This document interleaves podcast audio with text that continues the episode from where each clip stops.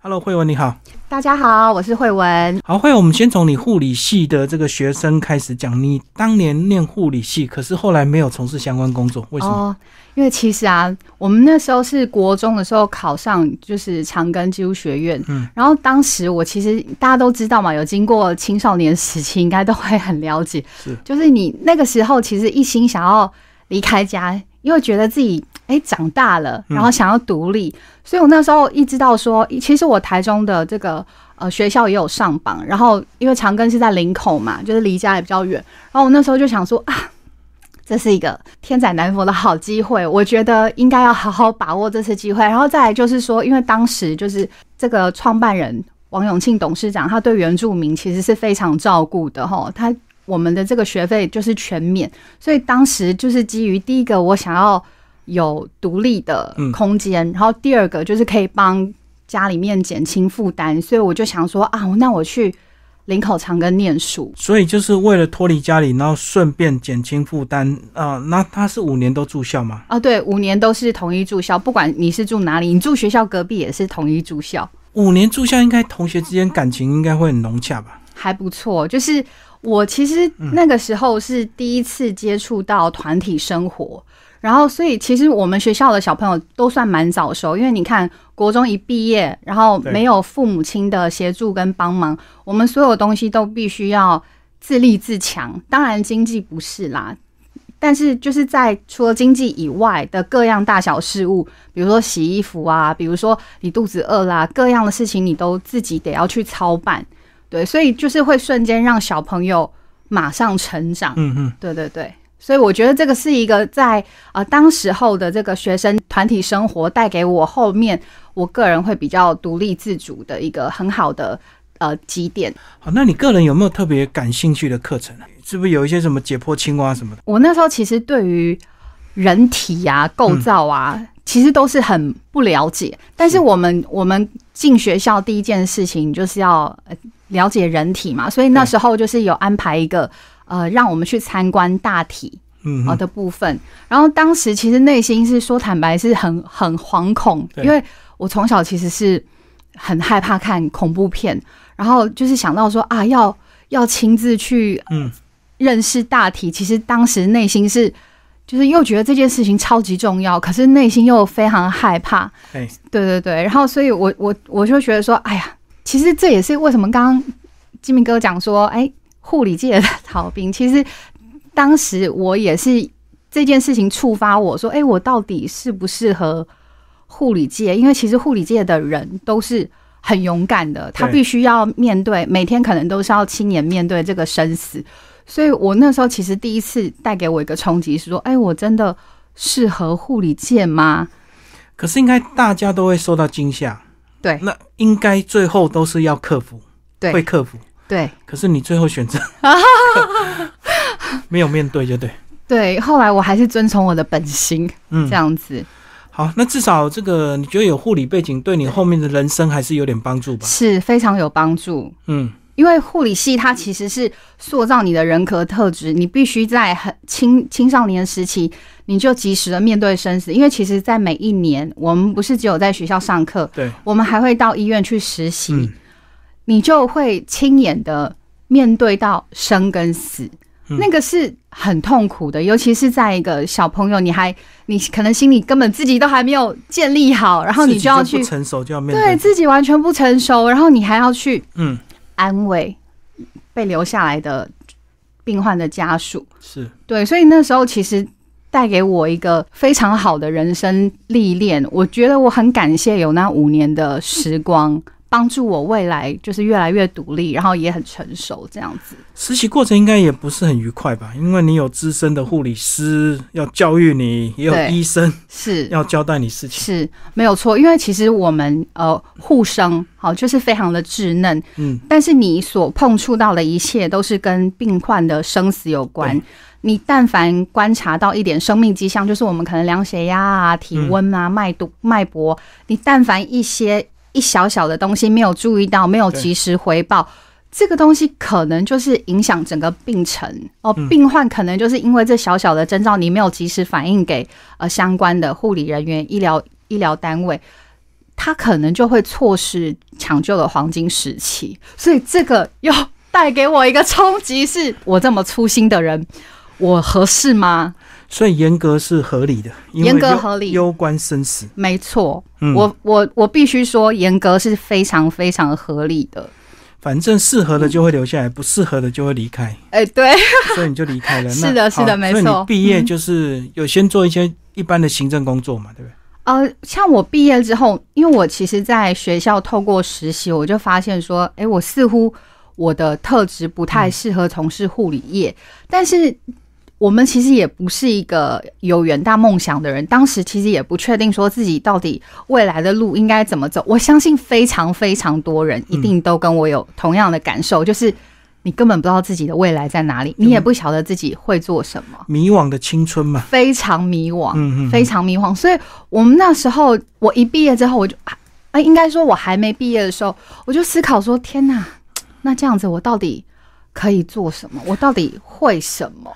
可是可不可以退而求其次去诊所当个小助理也可以啊？我不敢呢、有啦，我有我去那个牙科诊牙所科，诊所就很缺牙科诊所的话，就是比较单纯，它跟像医疗院所相对之下，它安全很多。所以嗯我当时候其实是也有去这个呃诊所去工作过。对我那时候就想说，哎，牙科诊所。可是你知道，很多时候我们可能做一个产业前半年熟悉了，就是小朋友嘛，嗯刚出社会就会就会腻呀、就会想说啊，就觉得无聊，就对。是的，我我接下来的二三十年间都要这样子重复每天过一样日子吗？我不想哎、后来我就又再去尝试，我就跨领域跑去门市销售啊，嗯嗯嗯，然后还有去加油站打工啊，然后去体验一下，去学习一下，看看我自己。我想要用土法炼钢的方式，就是神农尝百草啊。我想要知道说我到底适合什么。什么都做。就什么都做，嗯。我完全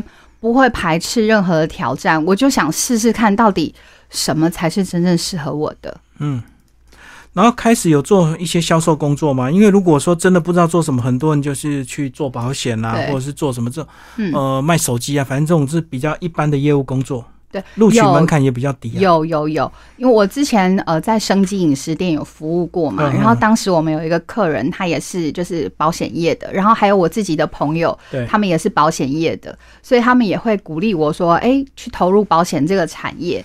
然后后来就是在呃进入保险业之后呢，我们其实当然也会有很多的很多的这个呃压力跟挫折。这我这边这边的话，我就暂不提。但是我也是在这边的时候，就是遇到了我们教会的福音队。嗯嗯，嗯，对，因为大家应该看得出来我是原住民吧？原住民从小都是就是基督教，但是我们家没有。哦哦，对。哦就是工作遇到挫折，然后就刚好遇到福音队，你就投入，因为刚好就是有挫折，然后刚好遇到了福音队，嗯。然后福音队就传福音给我，我就想说，哎呦，可以哦，就是我礼拜天的时候也可以去教会聚会看看，因为其实我们从小也没有真的我真的在聚会，嗯，对，都是。都是跟着爸爸妈妈啊，他们来台中，然后他们其实他们也没有聚会，那我们也没有聚会，就爸妈如果不虔诚，小孩自然也不会主动去。那像你一般都是自己遇到挫折才会投入这个教会。好，嗯那其实护理背景其实对保险工作是很有帮助的，是没错，你有很多专有名词，对，自己比较懂。对，所以你那时候没有比较顺利吗？至少在保险业务工作上，没有诶、那时候呃，应该是说心里面是比较匮乏的，嗯，心里面是比较匮乏，就是说，对你赚到了钱，但是你每天我们都是用时间去争取嘛，你必须要配合客户，你的客户可能北中南都有，然后你全省都要跑，然后你可能你也有小夜班的客户、大夜班的客户，嗯嗯。然后那时候你赚到了钱，可是你会觉得说心里面是很空虚的，那后来遇到这个教会之后，就遇到你们董事长，就开启了这个工作，对不对？对对对对对，嗯是的。好，讲一下董事长是怎么样当初很欣赏你，所以特别把你从台中的教会找到台北来上班，就是现在这个工作。我我刚刚有提到嘛，当时我我的身份还是保险从业人员，对。然后我那时候去聚会的时候，因为聚会我们在聚会的时候一定都会有一些呃表演呐、带诗歌啊等等，或者说有一些爱宴的时候，你都会上台嘛。然后那时候就是董事长他就透过一些影片呐、哦，我们的录影影录影的影片，他发现说，哎，其实我这个人还蛮有就是业务的这个特长。然后刚好又是这个背景哦，所以他那时候就透过呃台中教会的牧人哦转达给我，询问我说：“哎，你有没有兴趣？好，你会不会想要？然后来台北，然后到我们的后勤来服务，这样子做业务的推广。”反正他就是看到你表演上的一些口才很流利，嗯，所以就找你上去。是不是？当当时其实也没有很流利，可至少在整个教会体制下是比较多一层信任感吧？哦，对不对是？是是，没错。好，那上台北对你来讲是不是就又是一个很大的这个挑战？因为你都一直在台中待久了，对对对待待蛮长一段时间对，是的，是的。是，我们那时候其实呃，最主要还是要跟妈妈沟通，因为我们、我我们家是单亲家庭嘛，所以我妈妈对于就是女孩子。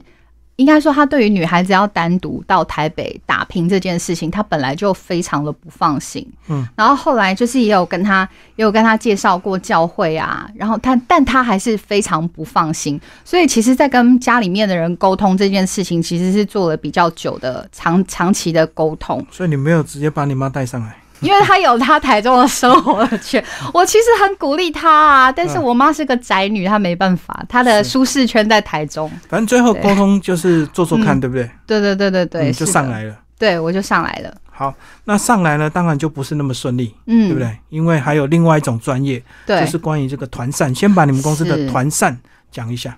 其实团扇哈，大家可能对这个名词是很陌生，但是你把它简单来想，其实团扇它就是一个大型的自助餐，嗯但是因为它供应的人非常多，所以相对的它的菜色会比较多元，它能够供应的量也非常庞大，但是呢，它受到的卫生管理控管就会相对的更严格。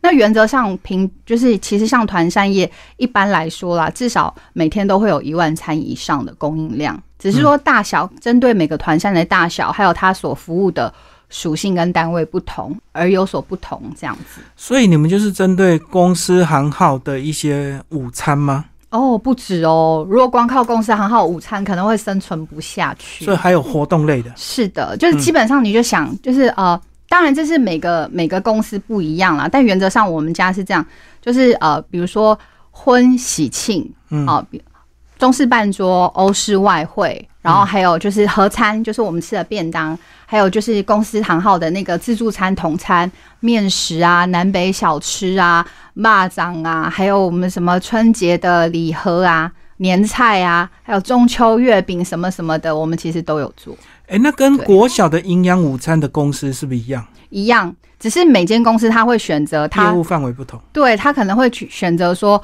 他专门做学生餐，可是其实陆续这几年大家都知道嘛，少子化，嗯小孩子越来越少，可是团膳公司这么多，你怎么办？而且是像像我们之前不是三级警戒吗？嗯，对啊，所以其实最近这几年，你陆陆续续可以发现，有一些他本来习惯做学生餐的团膳公司，他慢慢慢慢也转换跑道了。本来他们一直以一直倾向就是哦，我就单纯的做学生餐就好。井水不犯河水，是的，各做各的。没然后错，现在就是大家混在一起做，没办法，因为你为了要抢。对你为了要生存，可是我们以嗯这个学生营养午餐来讲，它是不是相对利润低？因为它其实它的标价很低，对不对？是的，没有错。所以它只能很薄利多销。对，所以其实经营学生营养午餐的团膳业者都相对非常的辛苦，嗯因为其实团膳业者是这样子哈，他不可能因为低单价，他就故意给客户不好的食材，比如说好一些食材，它需要透过 SGS 的检验，嗯，好，它需要有什么样子的标章。团膳业者不可能泯灭良心说哦，因为我今天价格太低了，所以我就出给你不好的商品，所以在经营上面就相对辛苦，而且再加上你看低单价，对，然后用餐人数又少，嗯，怎么做？只要是合法的业者，基本上食材都要经过检验，除非是地下工厂，对不对？是的，没有错。可是地下工厂它不太可能能够进入所谓的这些公家体系或学校体系对去不可能去，拿到这个标案，不可能，我们政府还是很严格把关的。所以所谓的这个活动场是不是你们比较主要的利润来源呢？或者是婚宴场，它才会有哦，比较好的价钱？婚宴场跟活动场确实是，嗯但是就像我们刚刚讲的嘛，前两年疫情，你嗯如果只光靠活动场跟婚宴场，你会活不下去，所以你嗯必须得要多角化经营，你才有办法好好的生存。嗯好，那先讲你们公司前两年怎么熬过来的？哦，其实前两年很惨烈耶，因为我相信很多很多团扇公司都是这样。因为第一个，我们不能够内用嘛，嗯那团扇顾名思义就是你把餐送到客户单位的现场，他可能吃便当的方式，或是同仁餐，对同仁自己打菜，嗯，对，对。那但是他不能够开放内容，还有就是大家轮轮休的时候，就是居家上班的时候，哇，那时候很惨哎、那时候营业额整个就是直直落。你说腰斩再腰斩，我们就是这样子啊。嗯然后董事长就是这样子死命硬盯撑过来。为什么？因为客户不订餐，你还是有员工要养啊。我们不可能因为说哦客户量骤减，所以我们就裁撤员工。我们董事长不做这件事情，所以这两年的经营就是特别辛苦。嗯，那现在应该有恢复到平常的营业额吗？现在都慢慢恢复当中，因为嗯其实像很多的，像其实这两年，我们有些客户单位，他其实也转变思维，他就干脆不供应团扇，对，所以我们那时候就是有发展其他条线嘛，比如说真空调理包啊，哦哦，比如说，对啊，就是像我们之前有呃，我们也有帮忙做代工啊，比如说呃，我我随便举例哈，比如说假设 Seven 的那种即时餐盒，我懂。对，类似像这样子的代工服务，可是我们刚刚讲的那个疫情，所以很多人就取消自助餐。可是那时候你们没有接到一些便当吗？就是把它转型成合餐，这样子比较卫生。它开始的时候是禁止内用，后来有陆陆续续开放，但是不能够在同一个场域用餐嘛。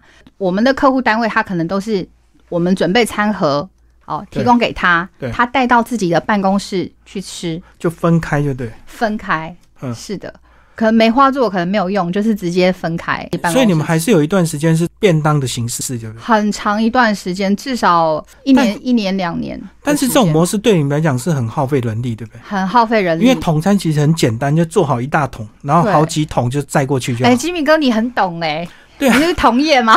因为活动常常常这样子，而且你知道吗？就做那种咖喱 哎、咖喱牛腩饭最简单，所以搅下去就就可以吃。对啊、对啊、但是对不起哦，就是团，就是没办法，你就是遇到了，你就是必须得投入人力。我们工厂是二十四小时都没有停，我们也有做宵夜餐。你如果白天还好，我们宵夜餐怎么办？宵夜餐多少人愿意上班？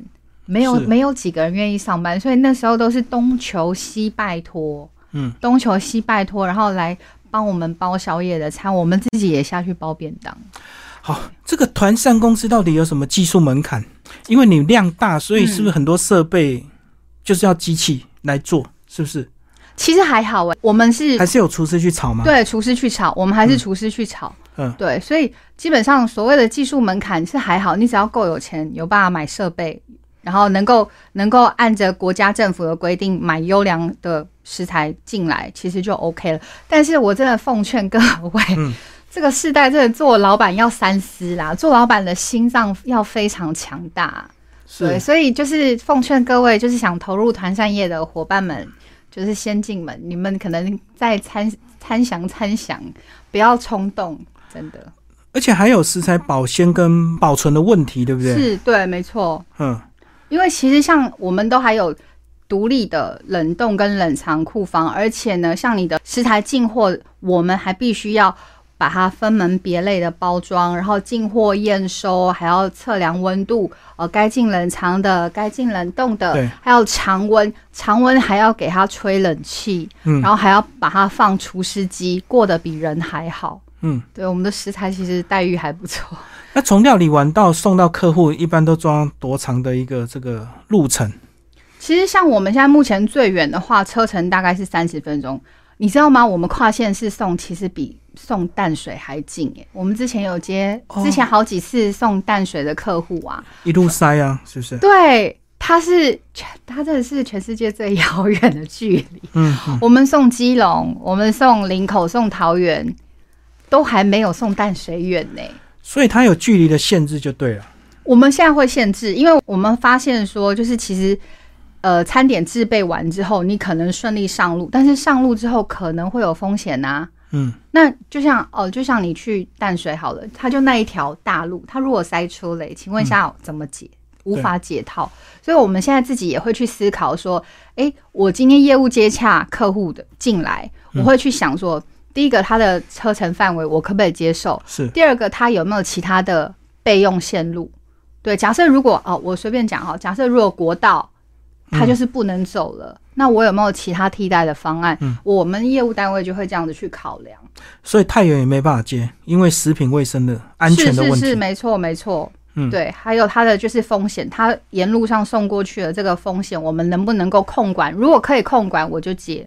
是是是，哎，那如果说针对公司的这个员工餐类，你们也有接吗？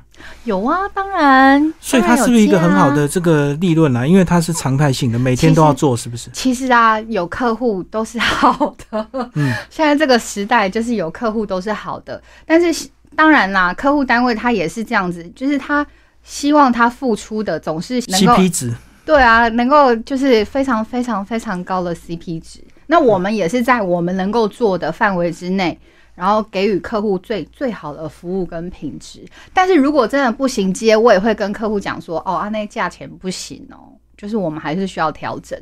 所以客户还是会砍价。当然，当然，哦我以前都不敢都不敢跟人家回应砍价的事哎、情。所以你们报价第一次出去的价钱就是底价吗？还是可以动态调整？呃，基本上我出去的价格就是，呃，你要说底价吗？可以这样讲，因为其实我不太喜欢跟人家，就是我我不喜欢那种我故意开高价让你砍，我不是这种性格。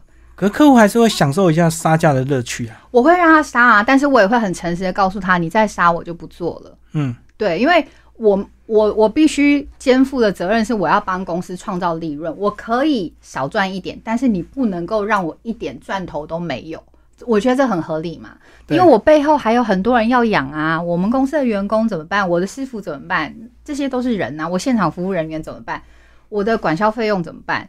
对啊，所以呃，我觉得现在是这样子，就是过往我们可能有一个心态是说，哎呀，客户说怎样怎样，那我就接啊，客户量很大，没有，现在都是一个客户都要仔细的去精算，他到底能够回馈给我们公司的价值是多少。我们不只是服务他，提供他价值哦，相对的客户回复给我们的，是不是等同的报偿呢？哦，所以不是有客户都好，还是要评估。改了，这两年改了，有些大。客户值得经营，有些客户就算了，放生。我们我们就呃生意不成，大家做做朋友也是不错的。嗯，对，现在真的没有那种就是呃少赚一点，现在少赚就是少赚很多点。好，那如果比较谨慎的客户，嗯有时候他会不会要求到你们中央工厂去看看？欢迎啊，我们常常接待，是哦，常常接待，嗯每基本上就是三不五时都会有客户，因为我们会很密集的去拜访客户嘛。对，那客户他要求来访视是一件很正常的事情。那我们现在只有一个要求，就是说你一定要三剂嗯，哦，还有就是你的快筛是阴性的。对，因为你想哦，我接待了客户来公司，但是我如果假设这个客户单位有这隐藏的对，染疫的风险的话，那这样造成我的员工也有染疫的可能，嗯，影响最深的就是我们现有服务的客户单位。对那会这么谨慎的客人，一般都是比较长约吗？如果一次性的活动就不用看了吧？我其实都会鼓励他们呢，我都会我都会问说，哎、你们会不会想要来看？我反而是都会主动去问他们。然后对啊有些客人会觉得说，哎，太麻烦了。那他们一般都是签长约吗？长约、短约都有。我们现在就是只要是客户单位，它就是一次性的，我们也会签约。嗯，对，为了保障保障双方。我还以为说他们可能那种因为是公司行号，所以一次签一整年，所以他就要很谨慎的评估，或者是他要跑好几家团膳公司，最后才决定要哪让哪一家，对不对？对，这个其实是不管是哪一个类型的客户，包含学生餐也是一样，嗯，他们都会先经过我们简报评选，然后再到现场实地访查，看你讲的跟你们工厂实际操作是不是有落差，还是一致。嗯然后像比如说活动餐也是啊，尤其是像一些公关活动，他们那个成品出来是很重要的，而且它也是。我们等于是说，他下包的厂商嘛，那他也会，他也会需要了解说，我们到底工厂的这个整个营运是不是符合他的期待，能不能够提供好的商品给他的客户？就是公关行销公司还会找你们做下游，公关对？不对形象还有 YouTuber 也有啊，嗯。比如说他们想要推出什么产品，然后请我们帮忙协助代工，然后甚至是到我们工厂来拍摄，嗯，对，都有。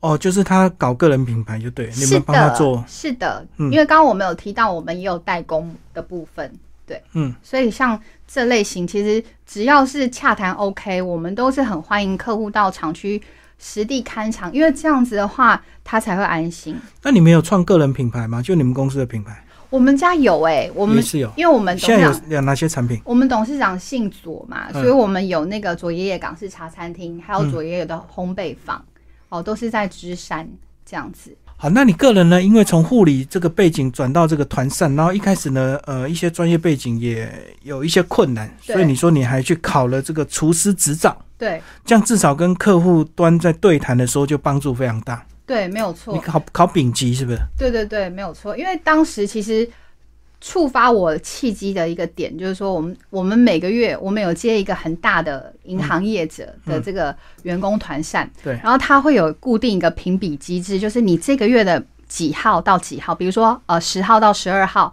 呃，厂商们，你们要个别提供你们下个月要供应的这个一膳食。个月比一次啊！啊，对啊、哇，太惨了。因为他要他们家很大，他们家是几万人，哦，对，所以他们必须要就是严格去、很缜密的去筛选厂商，然后我们每个厂商都要提供十几道餐盒，嗯。十几道，而且里面的每一道菜都不一样。Jimmy 哥，你自己想哦，假设一个便当，你你想一下，假设一个便当，然后里面四个配配菜，然后两个两个主菜哦，是。好六道菜，对十个餐，光十个就好了。我们通常都是六十种。对，你要生六十道菜同时出现，比如说，好，我我今天十月二十六号，好，我今天下午要评选，嗯，然后高小姐，你就是十月二十六号下午来带十个便当餐盒给我，嗯，然后里面的菜全部都不能重复，然后他是用看的，它是用看的，还也要吃嘛。也要吃，嗯，对，所以当时在制备的时候很痛苦，非常痛苦，而且当时因为我是承接这个业务，所以我必须要就是去处理说从包装啊、呃一直送到客户端。哦的这个过程都是我自己去需要接手，但是我当时对于我才刚进行，然后公司交办给我这重要任务为，什么没有派资深的业务去派你？他们可能觉得我很厉害吧，因为其实资深业务有带过我，但是你知道这种东西本来就是经验的累积，他不可能手把手每次都教你说啊这个便当要怎么配，你还是自己得需要有自己的一点专业去支撑。然后那时候就很惨，我记得啊，我那时候我就想说，我秉持一个心态，我要让客户吃好吃满。然后什么东西我就是都塞在便当里面，然后所以就是有一个餐盒，就是有两个鸡块，两个大鸡块，我就觉得说天哪，这个双主餐，对这个餐盒，客人看了一定会超级喜欢。我自己觉得这样子，然后我还特别取了一个名字叫“绝代双击”，我就想说啊，他们应该会觉得很幽默哦，不是哦，这完全都是我自己的臆测而已。我送到客户单位的时候啊，然后客户一打开餐盒问我说：“高小姐，这是什么东西？”嗯，两块鸡块，你当我们是猪吗？而且他那时候骂的很大声，应该是我现在音量的五十倍以上。就你塞太满了，对不对？塞太满，你就给太多了。嗯然后两个大鸡块带骨头的，所以你就想那个便当有多重。然后他们又是银行业嘛，都是很就是很标准身材的，就是先生跟小姐，所以他那时候就想说：“你现在是在养猪，吗把我当猪一样吗？”然后那时候就觉得：“天啊，太丢脸了！”因为放眼望去，七八十个人的办公室哦，全部非常的安静，就听我被骂，那种感觉就是哇，你懂吗？其他家有被骂吗？还是只有你？没有，因为他一次只接待一个厂商，哦所以全世界只有我被骂，然后全部的人都听着我被骂，然后我就想说，哇，好丢脸哦。然后他接着就灵魂拷问我，他就说，好，那我问你，你这个鸡块是怎么弄的？嗯我完全怎么料理就对。对啊，我完全答不出来耶。你觉得他有情绪吗？还是真的是他非常有情绪，然后我又不是所谓的专业问答？应该是说，第一个我本来就不专业，嗯，所以客户单位可能面对我这种不专业的菜鸟，他就会觉得，哈，我们这么大的公司，然后你竟然是你来就你竟然是这个程度，对所以他给我他给了我一个就是契机说，哦，我觉得我应该要好好加强在我的这个本职学能上。我现在就是做餐饮的，我应该要对餐饮更加的有认识跟了解。所以我那时候就特别，我赶快上网去搜寻啊，哪里可以考厨师证照？因为我觉得这个是最快的途径，可以去了解整个餐点的制备这样子。所以经过我的我这个一个月的努力，我也我也告诉客户说，就是请他给我机会，我也请他给我机会，因为。他是很大的客户，你如果把他服务好，对公司来说是非常好的一件事情。我当然不可能想失去他嘛，所以我那时候就很努力，也告诉他说：“对不起，我现在很弱，但是我在努力，我已经很努力了。然后就是一定会给你们一个很好的成绩单。”哎，后来经过我一个月考证之后，然后后面的各样服务就变得越来越好，然后客户提给我的问题，我也能够很很好的回复他。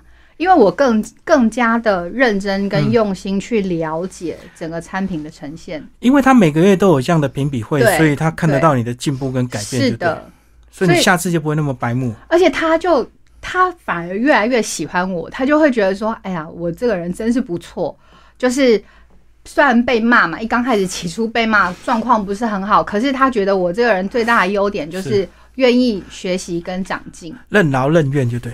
也对，也是 这样讲有点不好意思。可是很多公司的策略，他会派美女啊，所以他从应征面就是找那种颜值的那种女生，然后有时候客户如果是男生就很有帮助。是是是，所以应该也有同业是这种策略，对不对？呃，基本上我发现我们同业。本身我不确定他们是不是这种策略，但是基本上我发现他们的值都是很好的，对，他们的值代表都是很好的，所以我不太确定说是不是各家的一个策略行销的手法是这样，但是我相信有一个是不会骗人，就是你的专业，因为你长得再漂亮没有用，你有专你没有专业，客户就是对你 say no，专业才是你一切的底气，对。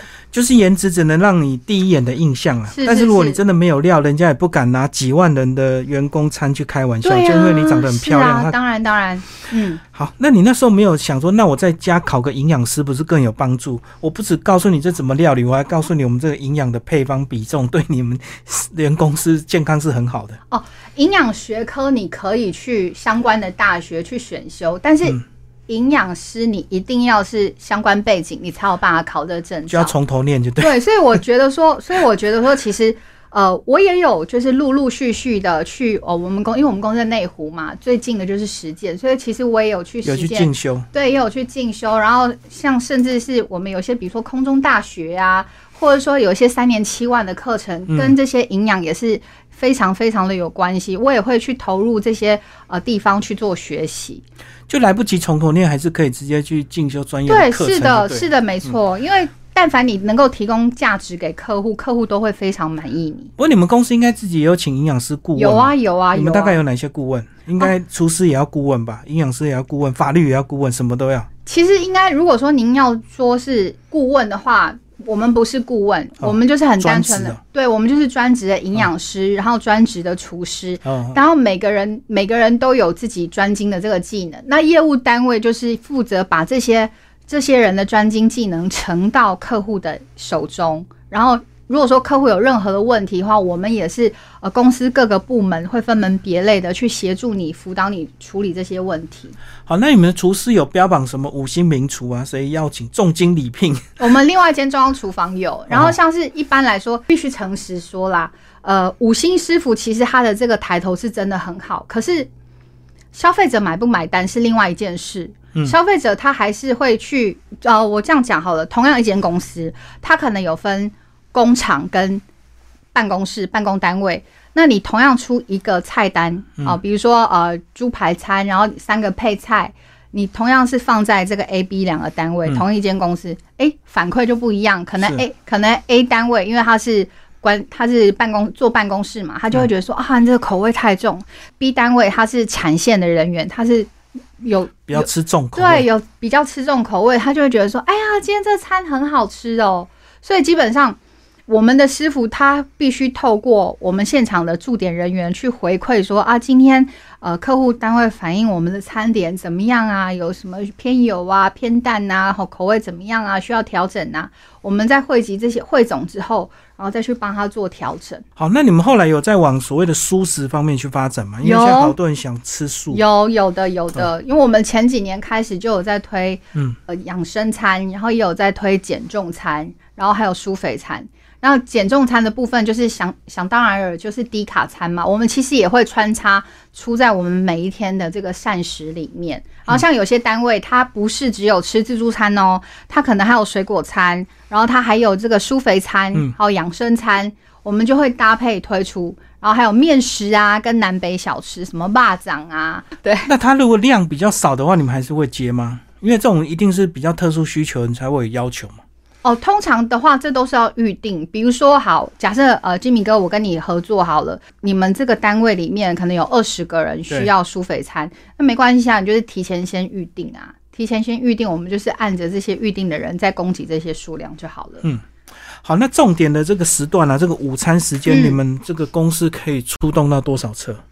出动我们家的话就二十几辆车了耶，包含哦备用的车，对，嗯然后像是呃，基本上一辆车它可以满载的，我记得没错的话，大概是八百餐，小车的话800人。八百对八百餐。嗯。那如果说那个是便当哦，假设哦。如果是统餐，那就那就更多了，因为我们一个方框大概可以装一百人份的装，那个都算过就对。对，那都是算过的。所以如果假设他今天的公餐形式是统餐的话，他一个餐车至少可以装到一千两百份，哦，同样一辆车是，但是因为体积的不同，嗯。对对对，好，那接下来我们来讲一些季节的调整。是夏天的话，东西容易坏，所以是不是有些菜色它就不适合在夏天做？哦，对，尤其像是番茄啊，嗯比如说像是我们有接一些户外的运动的餐盒嘛，对，然后比如说像是番茄啊，或是豆腐类啊，它很快酸掉的。很快酸掉了，我们就不能出。嗯，对，然后像是我们就会很严格的要求客户说，客户先生，你到底是几点吃饭？你跟我讲，因为有些客户单位他们很怕厂商迟到，他们很怕任何的风险，而且他们还要分单位，很忙，所以他们希望厂商提前一个小时就把餐送到现场。但是这有风险呐、如果说会坏掉。第一个，你如果是曝晒在阳光底下、怎么办？一个小时啊。第二个，如果说是草坪啊有虫怎么办？嗯，对。然后第三个，如果下雨怎么办？是所以我们都会很严格要求客户说，假设如果你是十二点半吃饭，那我顶多就是十二点到十二点半这个区间送达到有遮蔽物的指定地点。嗯，对，我觉，然后我们也会提供简体，就是假设如果说有任何的食安状况产生的话，至少有这个简体，你可以透过第三方认证去检核是什么样的缘故，因为有时候拉肚子是是他们自己敏感，对肠胃敏感，或者是他们嗯自己没事把便当放太久了嘛？是啊，真就是真的会这样子，所以我们那时候就是我们都会有这样子的一个自我保护了。对对对，有这样的一个自我保护机制，因为我们家的所有的员工吃的餐其实跟客户单位也都是一样的，嗯，对，只是我们不用钱。最后我们来讲今年的状况。今年虽然疫情比较缓了哦，这个，但是后来这个通货膨胀就非常严重，因为尤其你们团膳公司这种大大量的食材，对，你们就很敏感，对不对？嗯，没错。而且像明年人事成本又要再又要再哦涨一波，像我们现在目前的话，就是第一个跟客户调涨价格是必然的，是必然的，是不得已，好吧？跟客户讲，啊，对，是不得已，要对请客户先生、小姐们见谅哦，是是不得已的，嗯因为我们现在目前就是没办法，就是什么东西都要涨，那你要生存，你就必须得跟你的客户单位去协调。但是还好，我们的客户单位都非常的体察民情，也很愿意帮助我们团扇厂商，所以呢，他会他就会接受说，哎、我重新提一份报价给你，我们的合约重新调整签订。过就对。对，然后最大的差别就是，因为我们公司有现场派驻人力嗯在现场直接公散、直接炒，然后直接公散，哦，然后也是有这样的模式。然后这样子的模式，我们现在目前就是慢慢慢慢缩减。那就是对方要提供厨房哎、对对啊，对方有厨房以你们就派厨师去对料理就对。是的，但是因为第一个人事成本越来越贵，然后嗯第二个，假设他的餐费起不来的话，或是他餐费即使起来没有办法 cover 我人事成本的话，我们也会适时的退场，就没有外派的厨师就对。对，我们就会适时退场这样子。嗯，因为很多东西，像以前以前，我相信所有的团扇业者应该都是一样，就是觉得说啊，只要客户单位的量很大就 OK。但其实现在不是哦，现在有可能你做越多亏越多。没错没错。对，那到底什么东西可以先囤，先买来放，预防它涨价？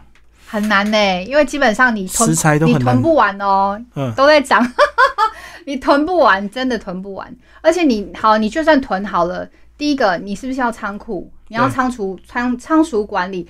第二个，你什么时候用掉这些东西？嗯，对啊，猴年马月，而且像其实客户单位现在也会很计较，比如说他来访视的时候，他会看你的进货日期，啊 怎么这么久？嗯，对，所以这种东西都不是一个解决的办法啦。那像我们家，我们都是尽量都是当天进货。那如果说要前一天，比如说腌制啊，或是有一些呃节切等等的，我们才会在前一天的时候先进货，要不然我们都是当天凌晨进货。嗯对，都是新鲜食材，可是总有一些罐头可以提早的吧？对啊，有些罐，可是我们客户不喜欢吃罐头，我们就不会开给大他。大家还是会挑，就对。对加工品的话，就是我们会尽量避开，因为这几年已经很多人他都已经调整他的这个饮食的呃观念嘛，加工制品其实基本上都不太爱吃，所以我们就不太会出这种东西。我讲的就像那种玉米粒或者是三色豆，哦，我跟你讲，那个是呃台风天的好朋友。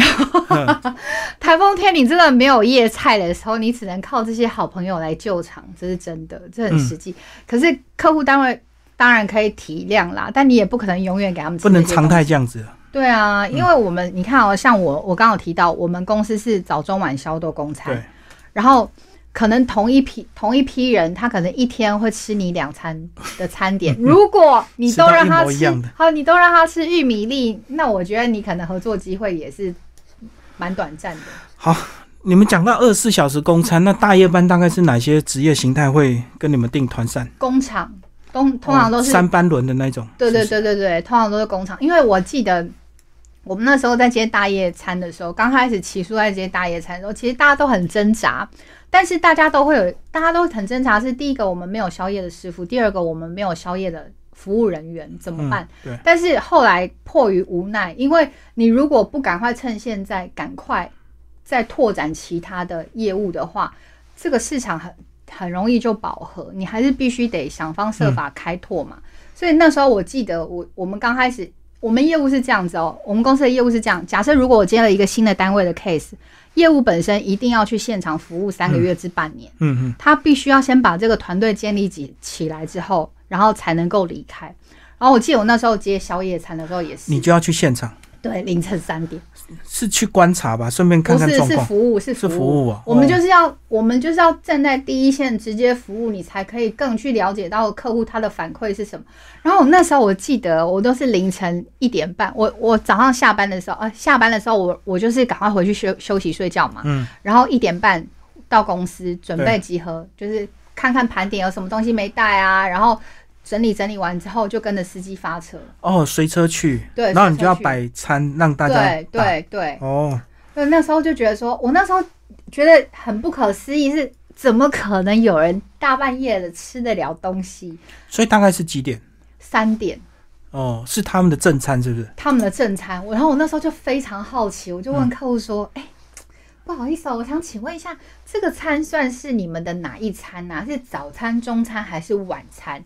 然后他们说：“哦，这个算是我们的中餐。”嗯，对，然后我就跟着他们，因为去那边其实服务完之后，你就会有空档，有空档我们就是自己吃饭，我们就会自己吃饭嘛。所以我那时候去站宵夜餐那里另外一个职业伤害是胖了十公斤左右。